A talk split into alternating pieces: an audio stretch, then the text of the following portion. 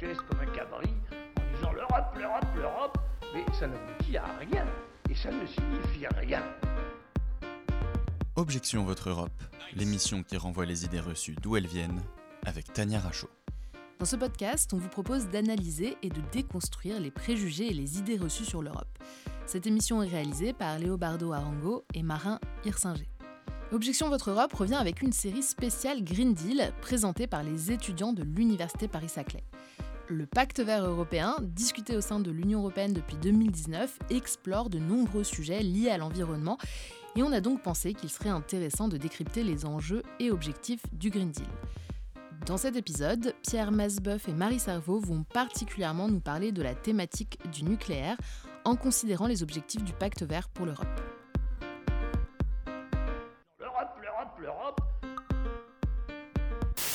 Vous considérez qu'il y a eu un retour en grâce du nucléaire avec la guerre en Ukraine et la nécessité de rompre notre dépendance au gaz russe? Je dirais plutôt qu'il y a une tentative de l'industrie nucléaire et des pays qui ont particulièrement misé sur le nucléaire euh, pour essayer de faire oublier les, désavantages colossaux et surtout les coûts et la vulnérabilité du nucléaire. Ça, je le comprends tout à fait, euh, mais ça ne change pas la situation de fond. Autrement dit, euh, si vous regardez le pays qui a le plus misé sur le nucléaire en Europe, c'est la France. EDF, qui est l'opérateur public, euh, doit trouver 100 milliards pour, pour effectuer le grand carénage, c'est-à-dire l'entretien des centrales existantes et doit encore en trouver 60, 70, 80 pour construire six nouveaux réacteurs, tout en étant incapable de finir euh, le prototype, enfin le prototype, le premier exemplaire de série de, de l'EPR. Donc on voit que c'est une équation financière extrêmement, extrêmement difficile.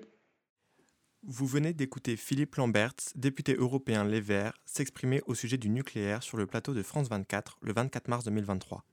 La signature de l'accord de Paris en décembre 2015 a permis de fixer l'objectif suivant limiter le réchauffement global des températures terrestres à 1,5 degré d'ici 2100.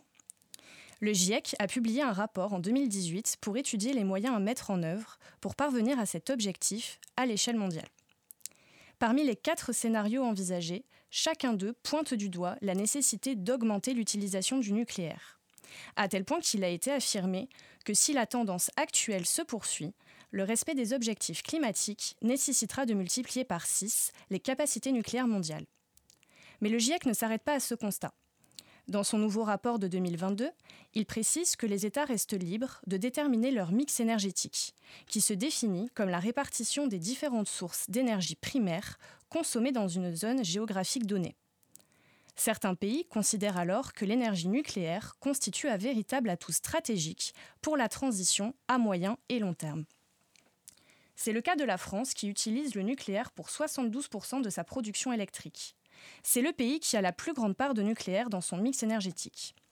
Par ailleurs, l'énergie nucléaire est considérée comme un moyen pour atteindre les objectifs de neutralité carbone d'ici 2050 grâce au Green Deal qui a été mis en place en 2019 par la Commission européenne. C'est pourquoi Emmanuel Macron a notamment souhaité relancer la filière nucléaire française l'an dernier en proposant un programme ambitieux. Lors de son discours à Belfort, le 10 février 2022, il a notamment annoncé la construction par EDF de six réacteurs EPR de deuxième génération d'ici 2050, tout en prévoyant une mise en service des réacteurs nucléaires entre 2035 et 2036. Pour aller plus loin, le chef de l'État a également abordé le plan d'investissement France 2030 d'une valeur de 1 milliard d'euros, permettant de développer des technologies de rupture dans le domaine du nucléaire. Cette position en faveur du nucléaire n'est pas celle adoptée par tous les États membres de l'Union européenne, l'Allemagne ayant par exemple adopté une stratégie énergétique différente, ayant entraîné ces derniers mois un véritable affrontement diplomatique entre les deux pays sur la question de l'atome. Marc Léger, vous avez été euh, directeur juridique du commissariat de l'énergie atomique pendant 25 ans et vous enseignez le droit nucléaire depuis 2008. Nous sommes ravis de vous recevoir pour discuter de cette question du droit nucléaire. Le droit nucléaire avait-il simplement une visée énergétique ou prenait-il en considération les préoccupations environnementales? Alors en fait, la première préoccupation du droit nucléaire, c'est la protection contre les effets négatifs euh, des rayonnements ionisants. Euh, si euh, historiquement, on s'aperçoit que la première réglementation euh, intervenue dans le domaine nucléaire, elle date des années 20, c'est-à-dire entre, les deux guerres. Donc, à une époque où les recherches étaient encore, je dirais pas balbutiantes, mais enfin, se poursuivait. Hein, je vous rappelle que euh, la fission nucléaire n'a été découverte qu'en 1938-1939, hein, donc sur la base de, laquelle euh, fonctionnent aujourd'hui euh, tous les réacteurs nucléaires. Je mets à part évidemment ceux sur la fusion. Donc ça veut dire que cette, cette, première réglementation, elle n'avait pour visée que la protection contre les effets négatifs des rayonnements ionisants. C'est quand a véritablement démarré le développement euh, des, on peut dire un peu industriel, mais en tout cas des premières installations nucléaires, c'est-à-dire après la Deuxième Guerre mondiale, que le droit nucléaire s'est véritablement développé.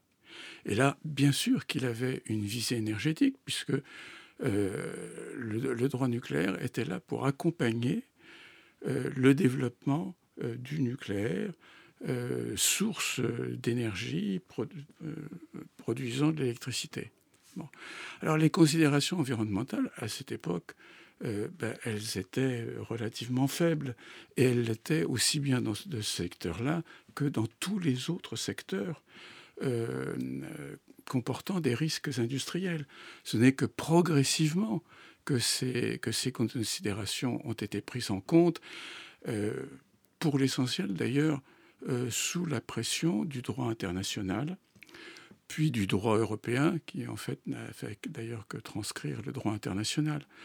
Mais euh, donc tout ça, tout ça s'est fait progressivement.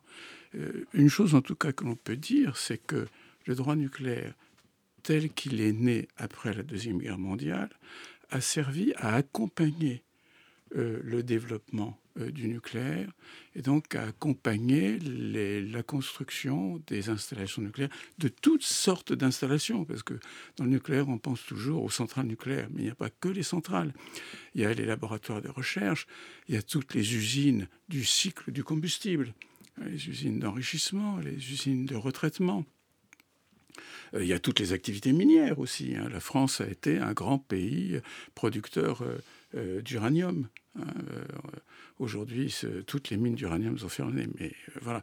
Donc euh, voilà, ces préoccupations environnementales, elles sont venues au fur et à mesure.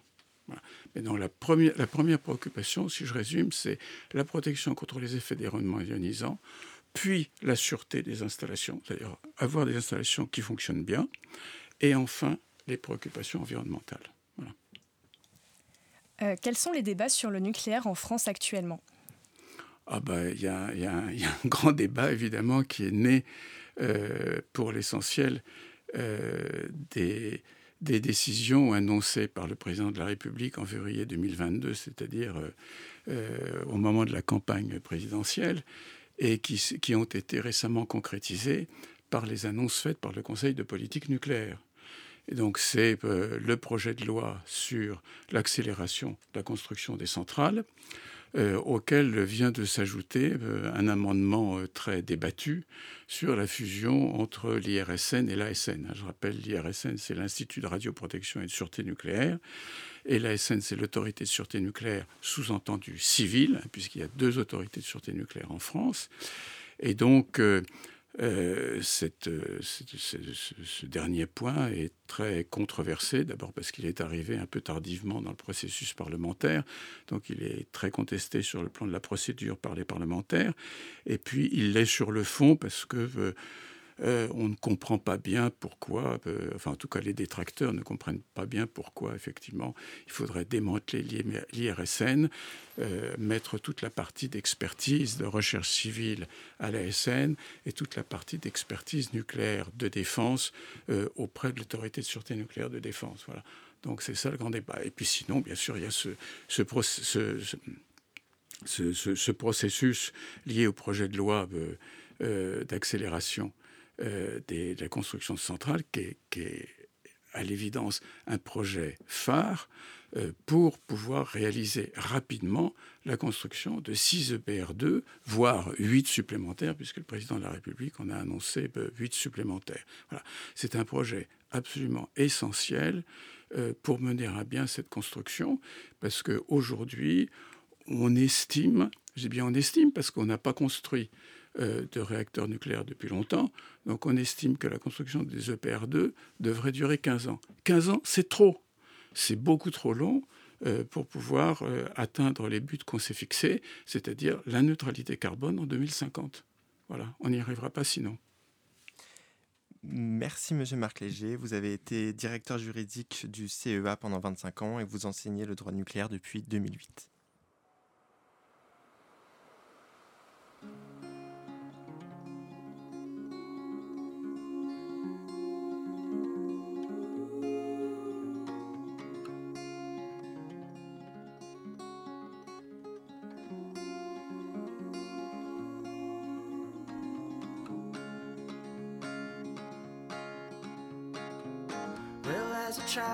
Mostly spoke inside my head. I had conversations with the clouds, the dogs, the dead. And they thought me broken, that my tongue was coated lead, but I just couldn't make my words make sense to them. If you only listen with your ears, I can't get in. And I spend my evenings pulling stars out of the sky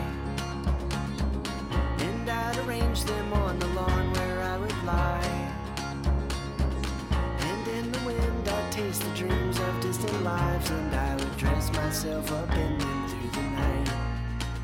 While my folks would sleep in separate beds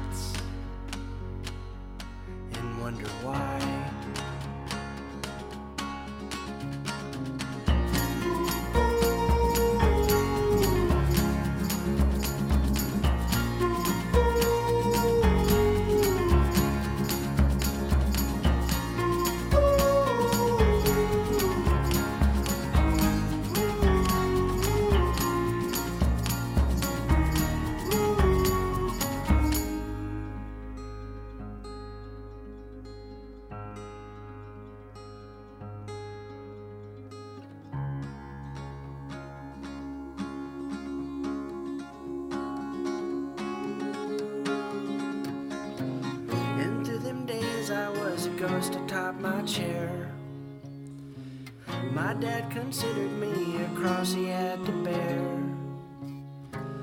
And in my head I'd sing apologies and stare as my mom would hang the clothes across the line.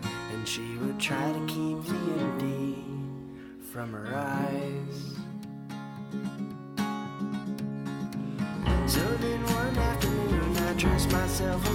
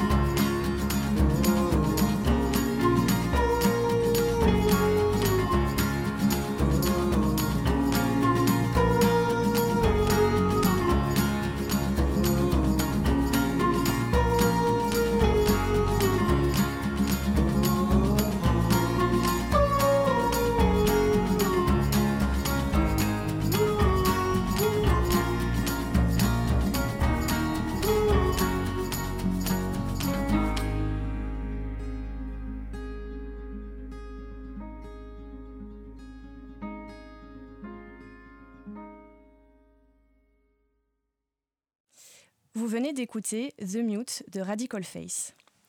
Pour continuer cet épisode, il est important de rappeler que la question du nucléaire et celle de l'environnement sont étroitement liées à l'échelle européenne. C'est dans le cadre du Green Deal, objectif européen d'atteindre la neutralité carbone d'ici 2050, que la question du nucléaire a cristallisé des oppositions entre États membres. C'est le 9 mars 2022 que la Commission européenne propose d'intégrer l'énergie nucléaire dans le volet énergétique de sa taxonomie. La taxonomie peut se définir comme une classification européenne d'activités économiques durables. Cela même alors que la plateforme, organe de conseil composé d'experts dans divers domaines dont l'environnement et la finance verte, a émis un avis négatif. Cela permettrait alors des financements dits durables pour les activités suivantes. La recherche et le développement précédant la commercialisation de réacteurs nucléaires de quatrième génération, la démonstration, la construction et l'exploitation de nouvelles centrales nucléaires selon les meilleures techniques du marché, avec comme limite une délivrance de permis de construire avant 2040, la modification des centrales existantes en vue de leur prolongation si le permis de construire est délivré avant 2045. Il était prévu, par ailleurs, certains critères d'examen technique permettant d'encadrer ces financements, comme par exemple une gestion effective des déchets nucléaires.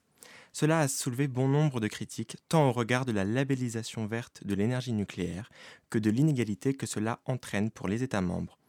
La France étant le principal soutien à cette intégration du nucléaire dans la taxonomie, des pays membres non dépendants à cette énergie et ne possédant pas les, infrastructures nécessaires, comme l'Autriche, et des ONG de défense de l'environnement ont fait entendre leur désaccord et la volonté de saisir la Cour de justice de l'Union européenne. Un des arguments principaux serait que l'éligibilité de ces activités économiques dans le secteur du nucléaire au financement durable nuise au financement d'autres énergies qui sont, elles, renouvelables avec un bon bilan carbone. Il est important de souligner également que la Fédération d'Allemagne, ayant décidé de rompre avec l'énergie nucléaire suite à l'accident de Fukushima de 2011, ne s'est pas opposée à l'intégration de l'énergie nucléaire car le gaz fossile a également fait son entrée dans la taxonomie au même moment. Le couple franco-allemand est alors le grand gagnant de cette proposition de la Commission européenne. Il semblerait alors que l'Union européenne, malgré les propos tenus par la présidente de la Commission européenne Ursula von der Leyen, ne soit pas prête à abandonner l'énergie nucléaire qu'elle qualifie d'énergie de transition pour réaliser son objectif, devenir le premier continent neutre en carbone, même si la limite de 2050 semble devenir de plus en plus utopique. Merci de nous avoir écoutés. Objection Votre Europe spéciale Green Deal par les étudiants Pierre Masbeuf et Marie Cerveau du Master droit européen de l'Université Paris-Saclay. C'est terminé pour aujourd'hui. Rendez-vous au prochain épisode sur les ondes de radio, le site d'Amicus Radio et celui des surligneurs. Et pour l'actu, suivez-nous sur nos réseaux sociaux.